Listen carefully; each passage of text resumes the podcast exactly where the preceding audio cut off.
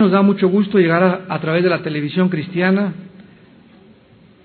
mediante este programa, con la serie Dios y la existencia del mal a todos sus hogares que nos están viendo ya en DirecTV en todo Estados Unidos, en satélite y aquí en México en 27 estados a través de telecable.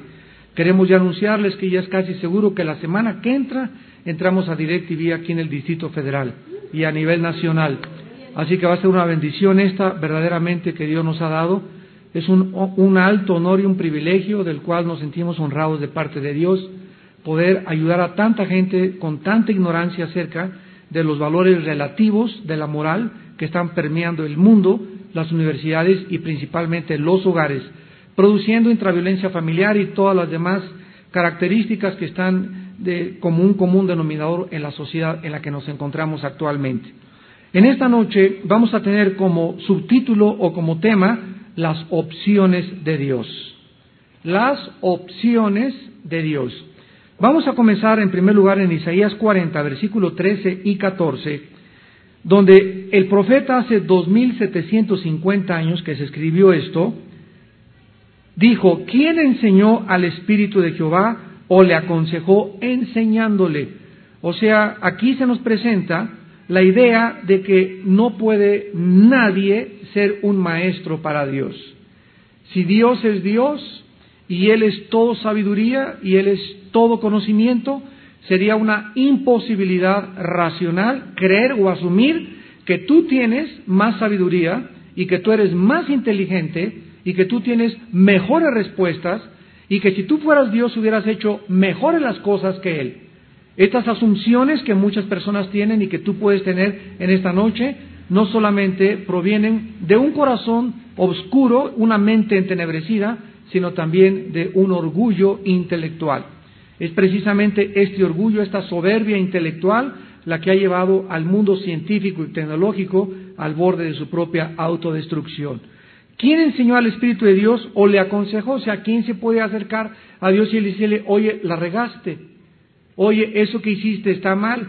Oye, este, no lo entiendo. Es muy diferente que tú te acerques a Dios y le digas, Señor, no entiendo lo que estás haciendo, a decir, no, yo no puedo que creer que existe Dios porque estas cosas no las entiendo. Eso es una deshonestidad intelectual. Más bien deberías decir, si existe Dios, yo quisiera preguntarle que me explicara, ah, ahí estás asumiendo una posición intelectual en la que puede caber la posibilidad que tú no puedas comprender, pero tu falta de comprensión no te puede llegar a concluir que no exista Dios. De esto se trata toda esta serie que hemos estado compartiendo aquí los jueves. Entonces la posición intelectual, racional, honesta es, Dios, si existes, ¿dónde estás? Quiero tener contacto contigo, quiero que me expliques porque tengo mil y un dudas en mi corazón. Y Dios dice que al que le busca le va a encontrar y se va a manifestar a él. Pero decirle, no, yo no quiero saber nada contigo porque yo no entiendo las guerras, ni por qué mueran estos niños, ni por qué estas cosas suceden de esta manera. En ese momento tú descartas a Dios porque tú no entiendes lo que está pasando. Repito, esto se llama un absurdo irracional y una deshonestidad intelectual. Dice el versículo 14, ¿a quién pidió consejo para ser avisado? ¿Quién le enseñó el camino del juicio? O le enseñó ciencia o le mostró la senda de la prudencia. No hay nadie, pues, que le pueda decir a Dios, este es el juicio, no hay nadie que le pueda decir, este es el conocimiento, no hay nadie que le diga, este es el camino de la misericordia o de la prudencia. Ahora, en Isaías capítulo 55, versículos 8 y 9,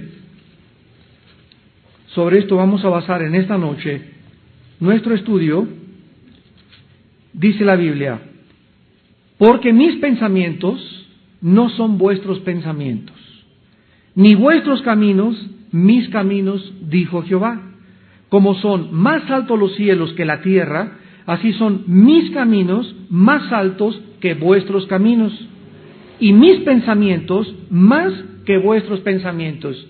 Si tú en este momento te es difícil entender esto, vamos a entenderlo en 1 Corintios 13, para que veas la comparación entre un adulto y un niño. Si hay un abismo de diferencia entre los pensamientos de Dios y los de nosotros, imagínate nada más, si un niño no entiende un adulto y si hay un abismo entre los pensamientos de un niño y de un adulto, ¿cuánta más grande separación habrá entre lo que piensa Dios y lo que pienso yo? Dice en primera de Corintios capítulo 13, versículo 11, cuando yo era niño hablaba como un niño. ¿Cómo hablan los niños? Baba, tata, mama, guagua, eh, y luego van armando las, las, frases, y luego mamá, quiero leche, y mientras vas creciendo, te vas adaptando eh, conforme el conocimiento llega a tu mente a la forma y, y, la forma como transmite y expresas los sentimientos que tú tienes. Dice, pensaba como niño, ¿cómo piensan los niños? Papá, si me quieres, ¿por qué me pegas? Papá, eh, ¿por, qué, ¿por, qué, esto? ¿Por qué las estrellas no se caen? Por, y los niños piensan como niños y tienen una mente de niños porque son niños. Dice, juzgaba como niño, mas cuando ya fui hombre dejé lo que era de niño. Entonces tú llegas con un niño y le enseñas la teoría de la relatividad de Alberto Einstein de seis años y le funde los fusibles.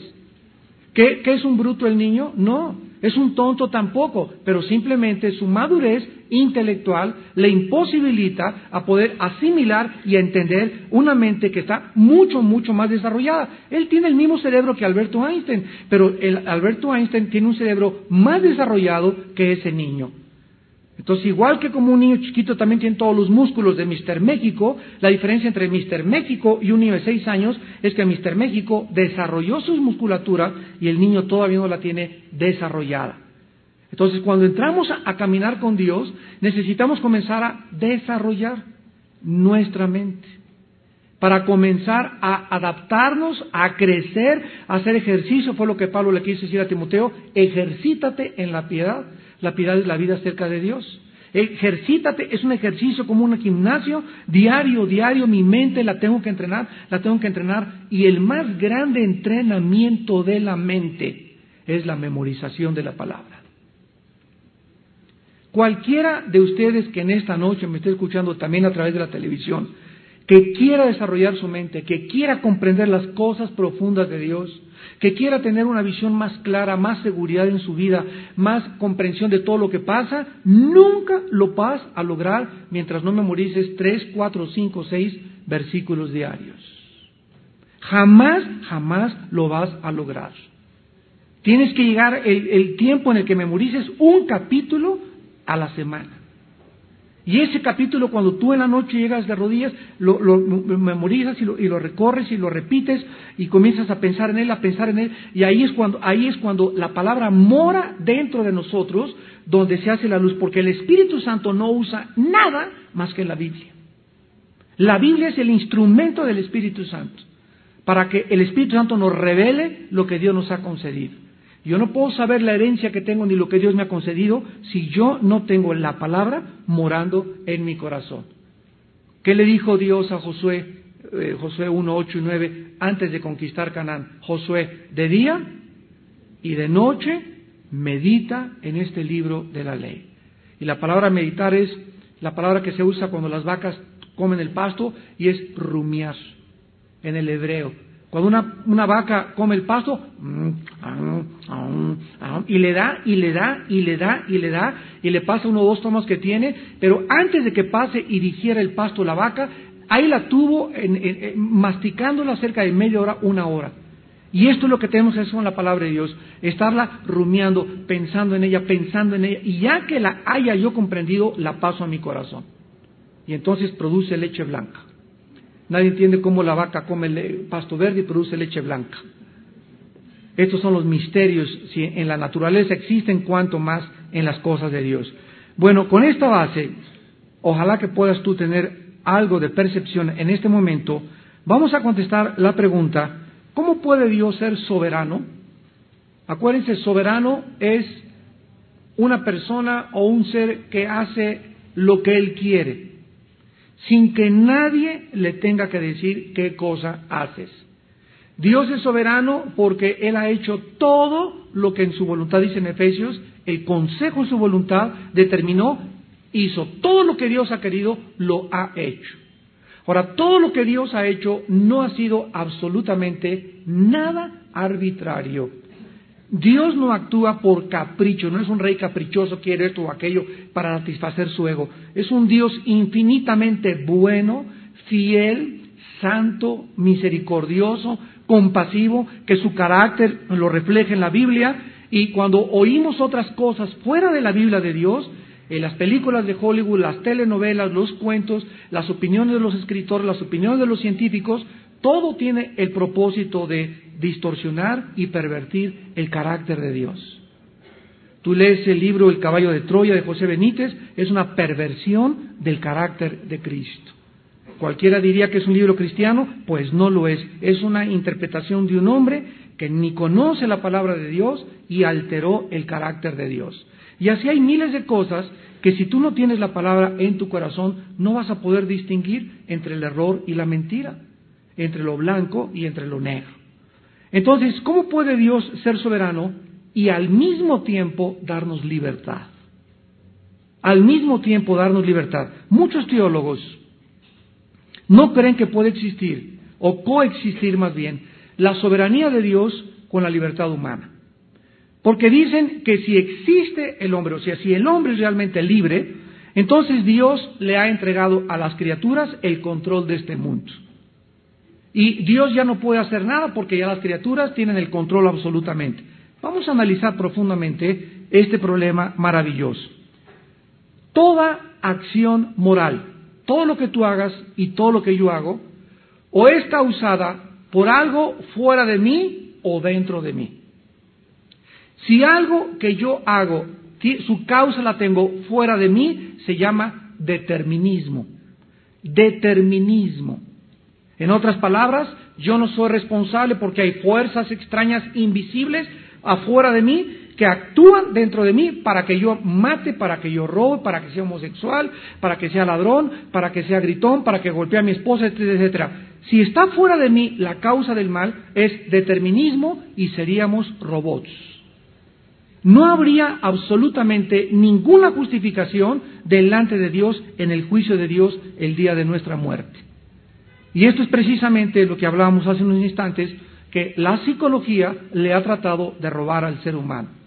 Desde el principio del siglo XX, cuando postuló el doctor Freud sus primeras investigaciones con pacientes de neurastenia, comenzó a tratar de quitarle al hombre su responsabilidad en su conducta y les voy a decir cómo se manifestó. En la mayor parte de los de las Cortes de Justicia americanas cuando traían un criminal, por ejemplo, el que mató Lee Harvey Oswald, que asesinó al presidente John F. Kennedy en 1962-63 en Dallas, Texas. A este hombre lo sentaron ahí los acusados y descubrieron que eh, había vivido con cinco familias divorciadas. Había sido huérfano, recogido una familia, otra familia, otra familia, eh, desechado, este, se fue a Rusia, allá le lavaron el cerebro, se fue a Cuba también, y todas estas circunstancias hicieron que él se convirtiera en una persona asesina. Entonces estaban atribuyéndole sus impulsos asesinos o de venganza contra un mandatario su pasado o su medio ambiente y su conducta en la que él vivió y en la que él fue criado. Y esto es ciento por ciento antibíblico, porque aunque hay cosas del pasado que influyen en nuestra vida, no es una justificación para nuestras acciones morales. Porque las acciones morales, si tú tuviste una mamá prostituta, un papá borracho, parrandero y jugador, y tuviste el peor de los medios ambientes cuando tú creciste, la gracia de Dios es más grande que todos tus medios ambientes en que tú viviste. Si alguien quiere verdaderamente quitar esos traumas y esas amarguras y todos esos problemas que nos causaron las heridas del pasado, porque todos al llegar a la iglesia, no hay nadie aquí en esta noche que al entrar a la iglesia no haya entrado lastimado, herido, en, prisiones, amargado, todos venimos lastimados de nuestro pasado, de tu infancia o de tu juventud. Que es la iglesia? Es un hospital también, donde Dios quiere comenzar a vendarte, a sanarte, pero es imprescindible contar con tu colaboración. Porque si tú te, rehuyes y no tienes confianza en el pastor y no tienes confianza en un consejero y no tienes confianza en la palabra de Dios y no aceptas ser sanado y reconocer que estás mal y que tu matrimonio, tu vida tiene que cambiar, tu vida como joven tiene que cambiar, Dios no te puede ayudar. Porque Dios quiere que tú sepas que eres responsable, como lo vamos a mostrar, y no hay ninguna causa externa que pueda causar lo que yo estoy haciendo y las decisiones que estoy determinando. Ahora, en segundo lugar, las acciones morales tienen entonces que ser causadas, autocausadas o autodeterminadas, o sea, causadas por nosotros mismos. La autodeterminación no es ni contradictoria ni irresponsable. La persona es responsable por lo que ella, por la decisión moral que escoge ser, es lo que hizo. Es responsable por su propia determinación libre moral. Veamos en Deuteronomio, en el Antiguo Testamento, capítulo 11, versículos 26 al 28, de qué forma lo presenta Dios. Deuteronomio 11, 26 al 28. He aquí yo pongo hoy delante de vosotros la bendición y la maldición. La bendición, si oyes los mandamientos de Jehová tu Dios, que yo te prescribo hoy. Y la maldición, si no oyes los mandamientos de Jehová tu Dios, y te apartas del camino que yo te ordeno hoy, para ir en pos de dioses ajenos que no habéis conocido. Dios pone delante de nosotros no más que dos caminos. Jesucristo lo dijo con estas palabras, está el camino ancho, donde la mayor parte de la humanidad ha entrado y va caminando. Es el camino donde tú eres tu Dios, tú pones tus reglas, tú determinas lo que es bueno y lo que es malo. Imagínense nada más que Dios nos hubiera dejado a nosotros, que nosotros eligiéramos y legisláramos nosotros la moral. Los nazis hubieran sido imposible juzgarlos. Los violadores de los niños sería imposible juzgarlos. Los homosexuales no podían ser juzgados, ni las lesbianas tampoco, ni los genocidios tampoco. ¿Por qué? Porque para ellos era bueno lo que ellos estaban haciendo, para nosotros en Occidente es malo, entonces ¿por qué nos metemos con sus vidas? Si cada quien tuviera su verdad y cada quien aceptara y determinara qué es bueno y qué es malo, el mundo sería una jungla que es exactamente a lo que el mundo se está convirtiendo. Un mundo de relativismo, donde ninguna verdad absoluta existe. Dios nos pone, pues, dice Cristo, el camino ancho donde van todos y el camino angosto. La puerta estrecha y angosta que conduce a la salvación y que Jesús dijo, pocos son los que entran por ella. ¿Por qué? Porque es la puerta del autosacrificio. Es la puerta donde mueres a tu ego. Es la puerta de los valientes. La peor cobardía que hay en la vida es vivir una vida de libertinaje. No darle cuentas ni ser responsable de nada. En la peor cobardía que hay es abandonar a tu familia, a tu esposa y a tus hijos. Es la peor cobardía que existe pero para nosotros es machismo que el compadre se fue con la amante y la secretaria y dejó a su esposa y a sus hijos. Pero de acuerdo a la Biblia, los que van a encabezar la lista al infierno en Apocalipsis 21, 8 son los cobardes. ¿Por qué? Porque se necesita valor para seguir a Cristo. Se necesita valor para ir en contra de la manada, en contra de la mayor parte de la gente, en contra de los pensamientos, porque la mayor parte de la gente piensan todos igual, todo ya es tolerante, y les voy a dar un ejemplo. Estábamos en Acapulco este fin de semana, tuve un seminario con varias iglesias de allá de Acapulco, y fuimos pastores también de aquí, de Vida Nueva, tuvimos un retiro pastoral, y estábamos en la mañana, el domingo que descansamos eh, en la alberca del hotel, y salen de esos animadores con el micrófono que animan a la gente a bailar, ya saben que en las albercas de los hoteles hay, ¿no?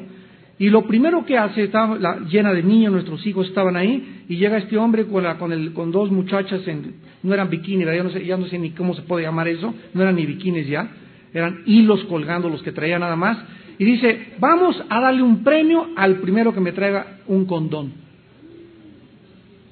¿A poco ustedes anoche no hicieron nada? Ay, si no sean tan fresas. Yo sentí así que se me levantaba la sangre como un volcán, así me sentí como Hulk. Estaba con mi hermano ahí jugando ajedrez este, junto a la alberca y me paré y mi hermano me siguió y me presenté y le dije, ¿sabes qué? Esta no es un table dance, es un hotel de prestigio, es un hotel de familias, es un hotel de niños. Tú no tienes ningún derecho a tener ese lenguaje soez cuando estos niños están alrededor y, la muchacha junto me dice, ay señor, no sea usted tan intolerante, porque los niños tienen que aprender ya desde ahorita qué son los condones. Y le contesté, ¿sabes qué muchachita? Lo van a aprender de su papá y su mamá y no de ustedes. Porque si les vamos a enseñar la educación sexual, se la vamos a enseñar nosotros en la casa. Pero vean ustedes, después de este suceso, nos juntamos los pastores y estamos platicando, ¿cómo? y todo el mundo riéndose. O sea, es, es la moda, es lo normal. Ya así, ni por el mañanero y Big Brother y todo, ya con relaciones, ya es normal en el mundo que vivimos y la humanidad lo está aceptando como algo normal. Y no podemos nosotros, los que formamos parte de la familia de Dios y que hemos sido llamados a entrar por la puerta angosta, ir con esa mayoría de gente y sobre todas las cosas, no podemos quedarnos callados. Porque precisamente por el silencio de los cristianos prevalece el mal. Los malos triunfarán cuando los buenos no hacen nada.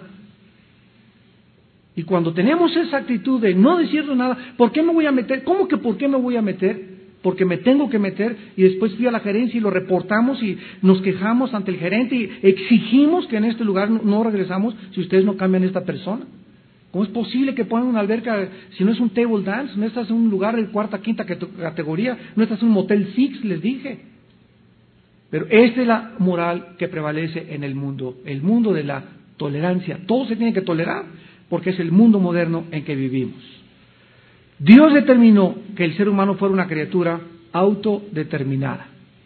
Y le permitió en su soberanía a la criatura humana que tú tuvieras pensamientos y que tú tuvieras acciones morales autocausadas, o sea, propias de ti.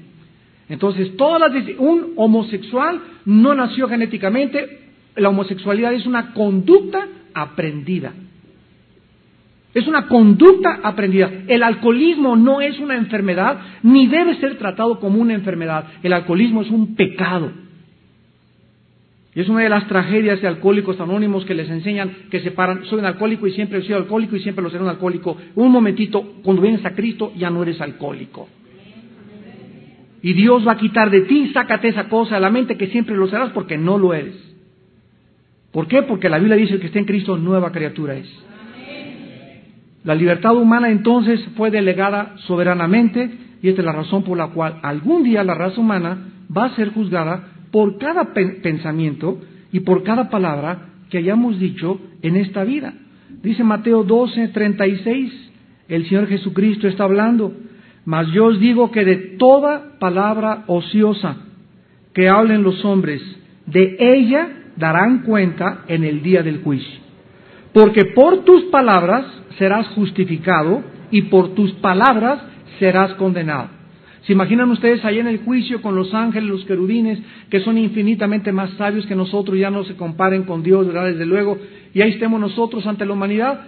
Si nosotros fuimos eh, eh, determinados y alguien fue el culpable de que yo haya sido como yo fui y fui homosexual porque genéticamente así, así nací, y, etcétera, etcétera, ¿qué responsabilidad tendría yo en el día del juicio cuando Él me llamara a cuentas y me dijera, tú fuiste lo que fuiste porque tú lo escogiste ser? Hubo un momento en tu vida que tal vez rebasaste la línea como Al Capone. Al Capone a los 12 años de edad él había sido criado en barrios bajos de Nueva York, había sus papás emigrados de Italia, y a los 12 años Al Capone se peleó con un niño en un mercado y porque él robaba naranjas. Él comenzó robando naranjas, no, ah, no comenzó matando como en la, en la, eh, la muerte de San Quintín que mataron a más de mil personas. Eh, agarró una naranja y entonces otro niño se la quitó y Capone sacó un cuchillo, comenzaron a jugar y se lo enterró y lo mató al niño a los 12 años de edad. Él entonces, en ese entonces, iban con un cura católico, los italianos son muy católicos, en Nueva York, cerca de Brooklyn, y entonces el, cura le dijo a Capone, mira, niño, ven para acá, etcétera, etcétera. Él se confesó y le quiso ayudar para que él saliera, el cura, de esa situación en la que él se había metido y le dijo que se presentara ante las autoridades. Él no lo quiso hacer, a los 16 años mató a otra persona en el mercado. A los 18 años Capone llevaba 15 personas asesinadas. Y entonces él siguió en este estilo de vida a los 22 años. Al Capone no era una persona que tenía o que tuviera una conciencia sensible a la voz del Espíritu Santo. Él ahogó a los 21 años su conciencia. Él escogió esa vida y él no quiso saber nada. Y de ahí en adelante son personas que tú la ves y ta, ta, ta, ta. Pero así matan y con la sonrisa en la boca y se disfrazan de Santa Claus, cargan a los niños, pero durante todo el día hacen matanza, crímenes, violaciones, etcétera, etcétera. Igualito a Saddam Hussein y a sus dos hijos. ¿Leyeron ustedes lo que hacían los dos hijos de Hussein? El hijo de Hussein Mudai, el más grande, iba a los hipódromos, iba a los lugares públicos, a los campos de fútbol, llevaba seis guardaespaldas con largas vistas para buscar niñas menores de 13 años.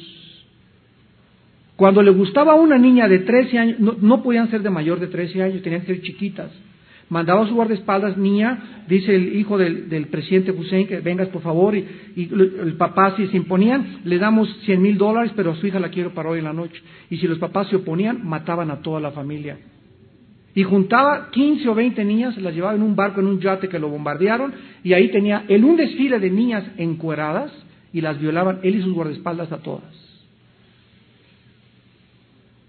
Hombres sin conciencia, hombres insensibles, hombres con una conciencia cauterizada, donde ya hacen, matan, violan y se ríen y cargan a los niños ante, el público y creen que son benefactores y el pueblo pidiendo a gritos, por favor, alguien venga y ayúdenos y el mundo, no a la guerra. Veamos pues que Dios entonces permite la libertad humana sin Él dejar de ser soberano. Ahora, vamos a contestar el tema central en esta noche, la última objeción que tenemos a las preguntas acerca del mal. Muchas personas dicen, si yo fuera Dios, hubiera tenido otras alternativas para crear un universo diferente. ¿Cuáles podrían ser esas opciones? Por eso se llama esta noche la conferencia las opciones de Dios. ¿Cuáles opciones existían fuera de la opción en la que el mundo existe actualmente con la existencia del mal? Número uno, la primera opción, que no hubiera existido nada, de plano, ni ángeles, ni querubines, ni seres humanos, ni el diablo, ni nada.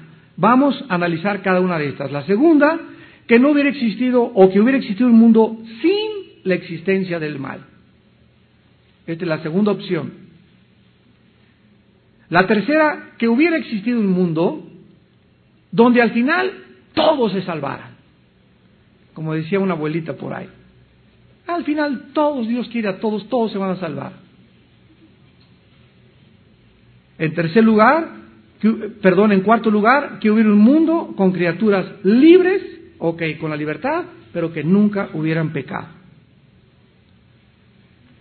Vamos a analizar cada una de estas cuatro opciones brevemente. La primera, las personas que puedan suponer o asumir que hubiera sido mejor un universo donde no hubiera existido nada, este argumento implica erróneamente, síganme con cuidado porque vamos a filosofar en esta noche y les va a salir humo de la cabeza.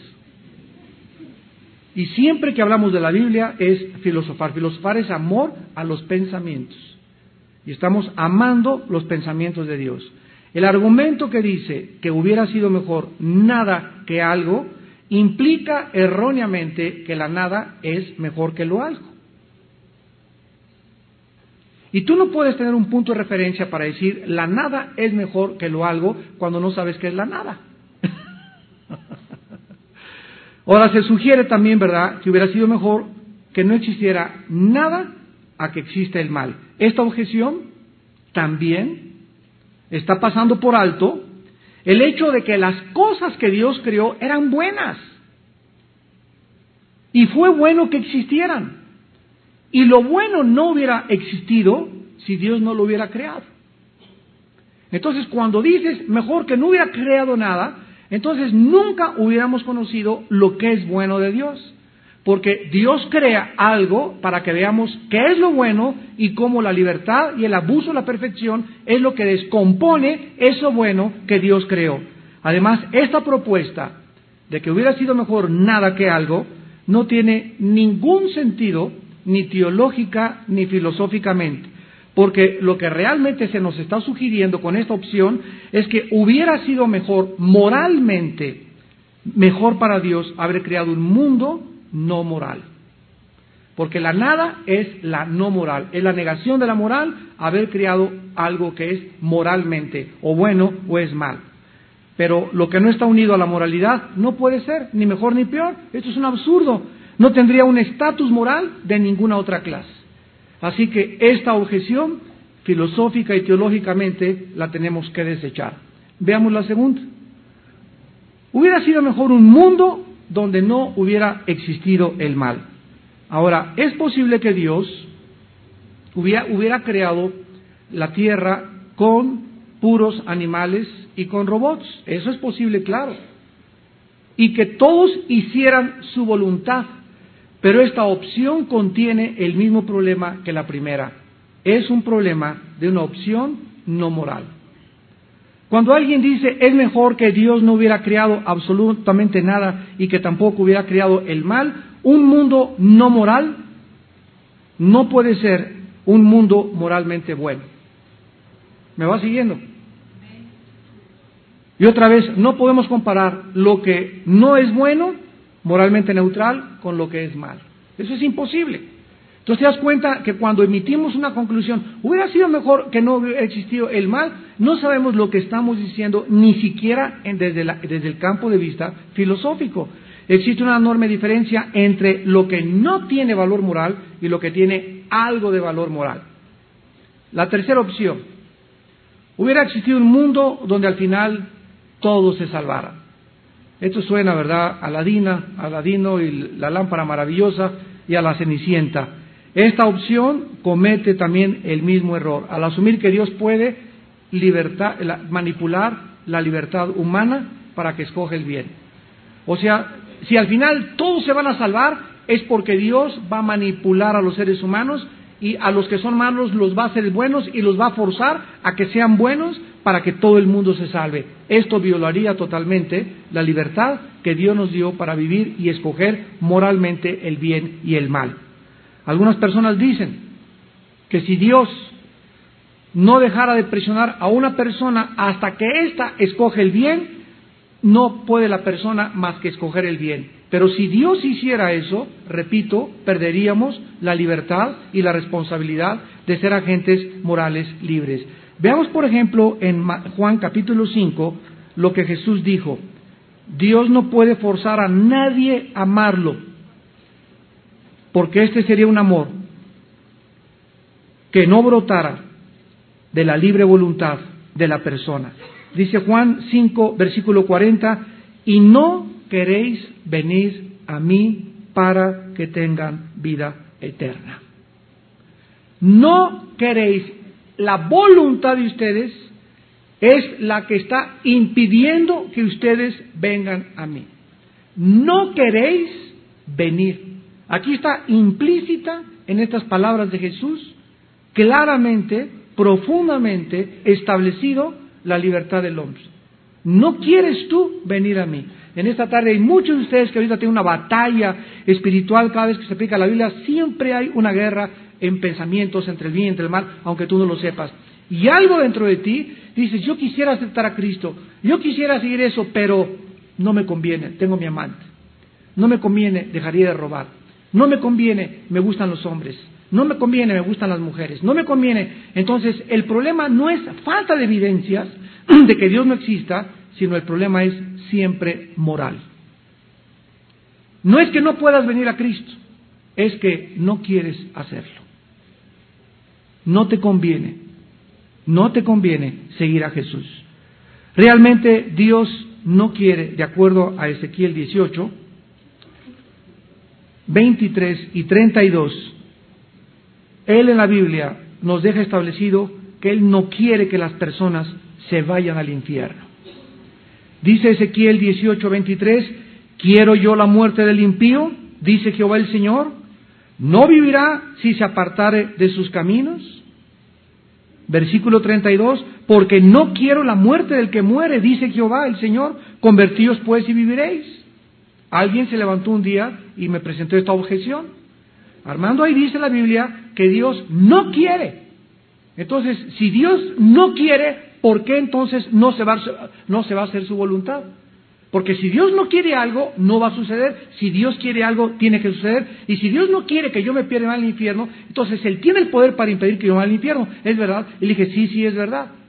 Pero lo que no es verdad es que la voluntad de Dios siempre sea de carácter directiva. La voluntad de Dios es doble, directiva y permisiva. Dios al que le acepta, le dirige y le muestra su voluntad. Efesios 1, fuimos escogidos para que nos revelara el misterio de su voluntad.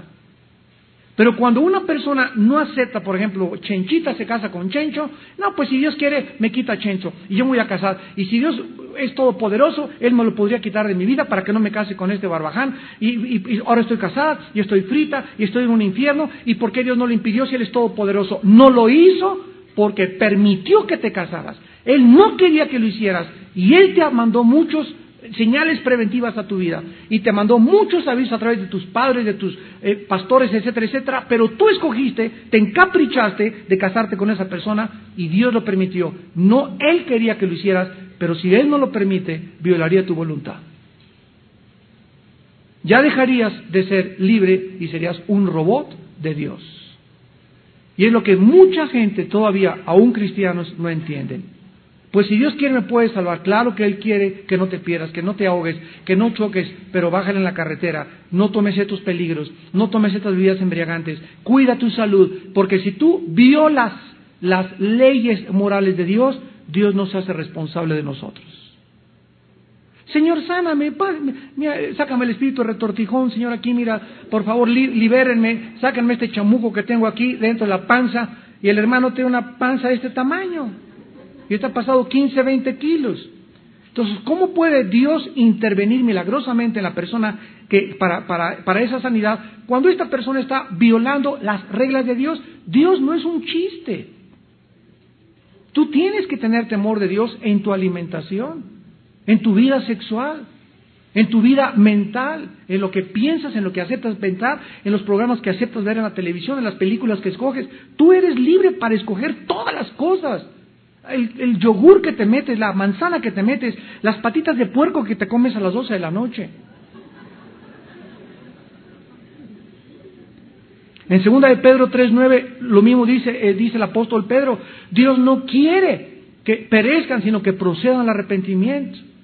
Entonces, el hecho de que Dios no quiere no significa que Él va a forzar a la gente a que se arrepientan, porque, repito, tenemos que entender que Él respeta la libertad moral de los seres humanos. Y con esta tercera objeción concluimos que todos los que se vayan a ir al infierno se fueron porque ellos lo decidieron. Ellos lo decidieron. Una vez me, una señora me dijo, Armando, yo no creo que Dios mande a nadie al infierno. Le dije, señora, amén y amén. Dios no manda a nadie al infierno, se van solitos. Y veamos la cuarta y última opción, que hubiera un mundo con criaturas libres que no pecaran. Es posible esta opción, lógicamente, porque esta era la situación de Adán. Adán era un ser libre sin pecado. Y el otro ser humano que vistió esta tierra, el Hijo de Dios Jesucristo, lo mismo. Era un ser humano libre totalmente también y sin pecado. El Señor Jesús experimentó la misma realidad.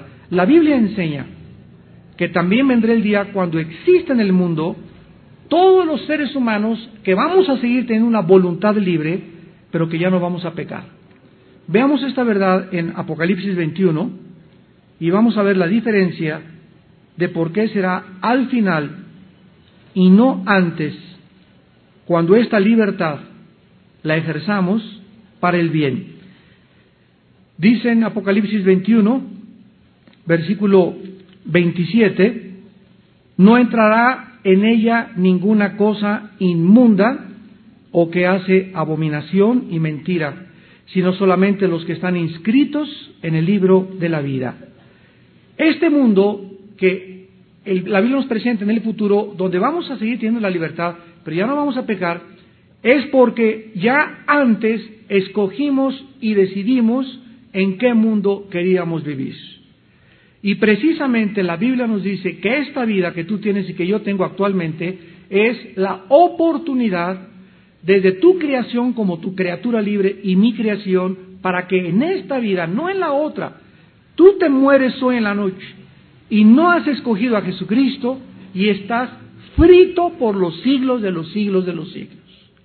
Y llorarás y te lamentarás y sufrirás eternamente la existencia inmortal alejado de la presencia de Dios y en esta vida te burlas y lo crees que no es un chiste, etcétera, etcétera, tú puedes, dice Dios, hacer y pensar de mí lo que tú quieras, pero no puedes evadir que algún día te vas a morir y ese día te voy a llamar a cuentas. La Biblia dice, prepárate para encontrarte con tu Dios. ¿Se acuerdan los ángeles? Los ángeles tuvieron una oportunidad, todos absolutamente cuando Dios los creó, y hubo una tercera parte de los ángeles que decidieron rebelarse contra Dios. Y los que ya quedan con Dios ahorita jamás volverán a pecar con Él porque tuvieron su oportunidad y escogieron serle fieles a Dios. Y los demás no perdonan a los ángeles, según de Pedro 2, y jamás podrán ser restituidos. Serán lanzados al lago de fuego. Y para nosotros, después de la muerte, ya no hay perdón. Veamos esta verdad en Apocalipsis 20. Versículo 11. Y vi un gran trono blanco y al que estaba sentado en él de delante del cual huyeron la tierra y el cielo, y ningún lugar se encontró para ellos. Y vi a los muertos grandes y pequeños. Eso significa no altos y chaparritos, sino los que eran reyes, potentados, influyentes, y los siervos, los libres y las clases sociales más bajas. Ahí estaban de pie ante Dios. Observa, de pie. ¿Te imaginas en ese momento darte cuenta que es Dios? Señor, te pido perdón, ahora sí creo en ti. Ninguna persona en el día del juicio se podrá hincar, porque pasó el tiempo de hincarse. Pasó el tiempo de la gracia, pasó el tiempo de la misericordia. En ese tiempo ya estos seres van a ser juzgados y no va a haber otra oportunidad ni va a haber reencarnación, ni transmigración, ni vas a regresar una vaca, ni que viviste en la princesa tolteca no sé qué y ahora eres aquí. Todas estas son filosofías orientales que no tienen su origen en la palabra de Dios.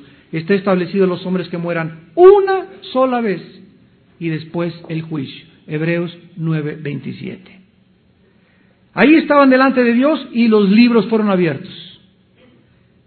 Y otro libro fue abierto, el cual es el libro de la vida, y fueron juzgados los muertos por las cosas que estaban escritas en los libros, según sus obras. La salvación es sin las obras, por la gracia de Dios, el juicio será por las obras. Qué tremendo, ¿verdad? La salvación se nos regala, es una acción gratuita del Espíritu de Dios a nuestra vida, sin que hayamos hecho ninguna buena obra para Dios. Dios las, las obras buenas vienen después de la salvación, pero no son el medio para la salvación. Son el fruto de nuestra salvación, las buenas obras. Pero el juicio final será por las obras. Fueron juzgados por sus obras. El mar entregó los muertos que había en él, y la muerte y el Hades entregaron los muertos que había en ellos. Y fueron juzgados cada uno según sus obras. Y la muerte y el Hades fueron lanzados al lago de fuego. Esta es la muerte segunda. Y el que no se halló inscrito en el libro de la vida fue lanzado al lago de fuego. Apocalipsis 21.8, pero los cobardes e incrédulos. Los abominables y homicidas, los fornicarios y hechiceros, los idólatras y todos los mentirosos tendrán su parte en el lago que arde con fuego y azufre, que es la muerte segunda. Vemos nosotros que además un mundo con libertades, sin la presencia del mal, sería un mundo inferior moralmente al presente mundo en que estamos viviendo. En este mundo somos desafiados con la libertad que Dios nos ha dado a hacer el bien, a hacer cosas nobles, a vencer tentaciones pecaminosas, y esto no podría suceder en un mundo donde no existiera el mal, porque contra qué estaríamos luchando. La más grande de las virtudes y los más grandes de los placeres no podrían ser obtenidos si no existiera oposición como una precondición para existir. ¿Cómo podía Dios crear, criaturas cuando nunca tuvieron un desafío para realmente escoger amarlo o rechazarlo? Cuando no hay pruebas que vencer, no hay ningún premio que recibir. No puede haber una recompensa cuando no hay victoria. Tiene que haber guerra para que pueda haber un vencedor. El valor surge cuando existe el peligro. El, autosacrificio se manifiesta su nobleza solo cuando existe la necesidad de vencer el egoísmo. Y todas estas virtudes, el sacrificio, el valor, ¿cómo pueden surgir? Cuando nosotros manifestamos y escogemos entre el bien y entre el mal. Y finalmente, ¿por qué pues escogió Dios este mundo en el que vivimos? Donde somos libres y permitió la entrada del mar. ¿Es este mejor, el mejor mundo que Dios pudo haber hecho? Tal vez este mundo, ahora vamos a terminar y con cuidado, no fue el mejor que Dios pueda haber creado, pero sí es el mejor camino a un mundo mejor, de acuerdo a los pensamientos de Dios. Si Dios va a preservar la libertad y si Dios nos promete en la Biblia que Él va a derrotar el mal, entonces esta es la mejor manera de hacerlo. Otorgándole libertad a las criaturas y juzgándoles al final por las decisiones que ellos tomaron. El mal es vencido en que cuando los que rechazaron a Dios son separados los unos de los otros. Las decisiones que tú y yo tomemos serán permanentemente viables por toda la eternidad. Cada día que despierto voy a tomar decisiones en qué me voy a ir al trabajo, qué palabras voy a decir, con quién me voy a juntar, qué película voy a rentar, qué voy a compartir, a qué mujeres voy a ver, qué voy a... Todas las decisiones diarias que yo haga y que tú hagas, todas están siendo escritas. Cada decisión y cada palabra y cada pensamiento está siendo registrado en las computadoras de Dios. Y vamos a dar cuentas absolutamente de todo en el día del juicio. El mal es vencido, ¿verdad? Cuando los que rechazan a Dios, repito, son separados de los buenos y los malos. Los que cogieron el bien van a ser absolutamente confirmados por toda la eternidad y el pecado cesará. Pero los que rechazaron a Dios serán confirmados también eternamente en el infierno. Esta es la razón por la cual Dios no manda a nadie al infierno, como ya lo acabamos de ver. Su corazón estaba en Jesucristo para salvar a los pecadores. Y si alguien le quiere echar la culpa a Dios, ¿por qué permitiste el mal? Dios te contesta, ok, me eche la culpa de que yo puse el mal y permití el mal, déjame decirte, pues ahora yo vine a pagar por ese mal en una cruz. A ver cómo te, que te quedó el ojo. Él mismo absorbe esa culpa en una cruz para dejar sin habla a ningún ser humano.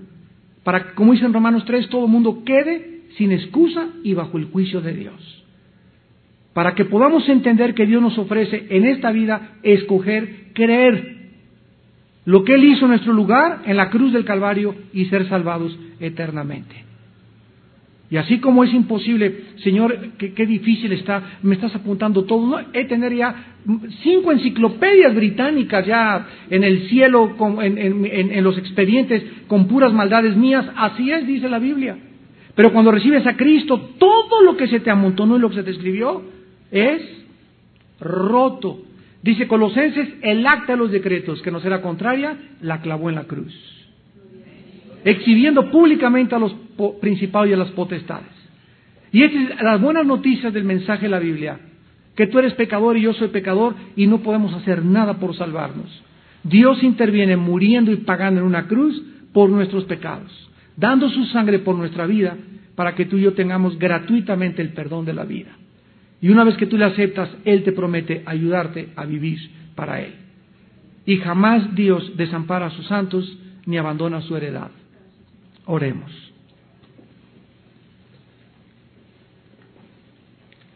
Porque de tal manera amó Dios,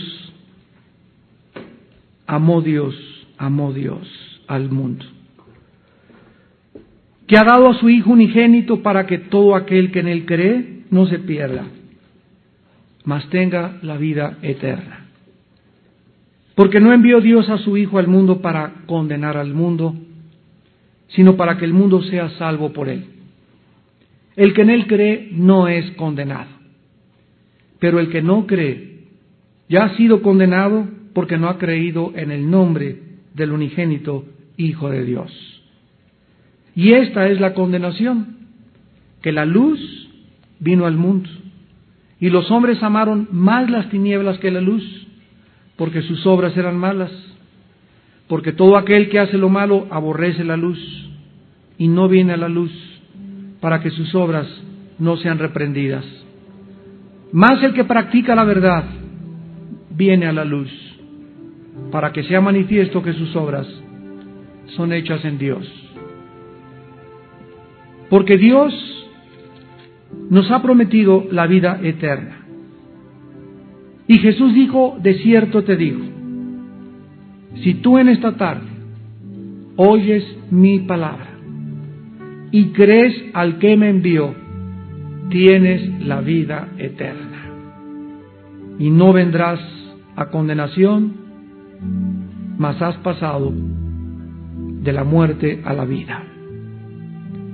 De cierto les digo que viene la hora cuando todos los muertos oirán la voz del Hijo de Dios. Y los que la oyeren vivirán. Porque como el Padre tiene vida en sí mismo, así también le dio al Hijo el tener vida en sí mismo. Y también le dio autoridad de hacer juicio por cuanto es el Hijo del Hombre. Señor Dios nuestro Padre, bendito sea tu nombre. Oh profundidad de las riquezas, de la sabiduría y del conocimiento de Dios. Cuán insondables son sus juicios e inescrutables sus caminos. ¿Quién le aconsejó a Dios? ¿Quién es más sabio de todas las criaturas que Él ha creado para decirle que lo que Él ha hecho está mal? Señor, perdona nuestra soberbia de todos esos tiempos pasados en que vivimos igual de, la misma manera nosotros también, juzgándote, condenándote a ti para justificarnos a nosotros. Gracias por habernos humillado y habernos mostrado tu amor infinito en la cruz de Cristo. Haber perdonado nuestros pecados, habernos dado la vida eterna y estar desarrollando nuestra mente para que sea conformada a tus pensamientos y no a los pensamientos del mundo. Para que nuestros caminos sean tus caminos y ya no los caminos de las personas que moran en este planeta. Padre, gracias porque ahora nuestra mente debe ser renovada día a día, transformada, para comprobar tu voluntad buena, agradable y perfecta. Presenten sus cuerpos, dice el Señor, en sacrificio vivo, sabiendo que son peregrinos en esta vida. Vamos de paso. Luchen contra los deseos del alma, los deseos de la carne. Crucifica la carne si has resucitado con Cristo. Porque nuestra vida está escondida en Cristo. Y cuando Él venga, nuestra vida será manifestada juntamente con Él. En esta noche muchos de ustedes tienen la oportunidad de escoger la bendición o la maldición seguir por el camino ancho y espacioso o escoger en esta noche la puerta estrecha pero que conduce a la vida eterna. Dios te pone delante de ti en esta mañana los dos puertas, los dos caminos para que tú escojas y tú determines tal vez en este momento tu destino eterno. Si alguna persona en esta noche quiere escoger a Jesucristo, y haber comprendido el maravilloso perdón en la cruz que Él nos dio, ahí desde tu lugar dile estas palabras. Dile, Señor mío y Dios mío, perdóname. Me arrepiento con toda mi alma de mi vida. Reconozco que he vivido de una manera equivocada. Reconozco que me estoy insensibilizando a la nueva moral tal vez. Dios perdóname y te pido que me laves con tu sangre preciosa. Porque creo que Jesucristo, tu Hijo, en la cruz dio su vida por mí y derramó su sangre preciosa para lavar mis pecados. Creo que Él es tu Hijo, el Mesías, Dios en la carne, y creo que a los tres días lo levantaste de entre los muertos. Y en este momento Él está vivo junto a mí, tocándome a la puerta de mi corazón para que yo le permita entrar. Porque Él no va a entrar a fuerza a mi corazón. Señor Jesús, a ti te digo en este instante que te abro la puerta de mi corazón. Te recibo, oh mi Salvador. llena mi alma de gracia, lava mis pecados y mis enfermedades mentales, cambia mi forma de pensar y hazme la persona que tú quieres que yo sea. Porque te lo pido y te doy las gracias en el nombre de Jesús. Amén.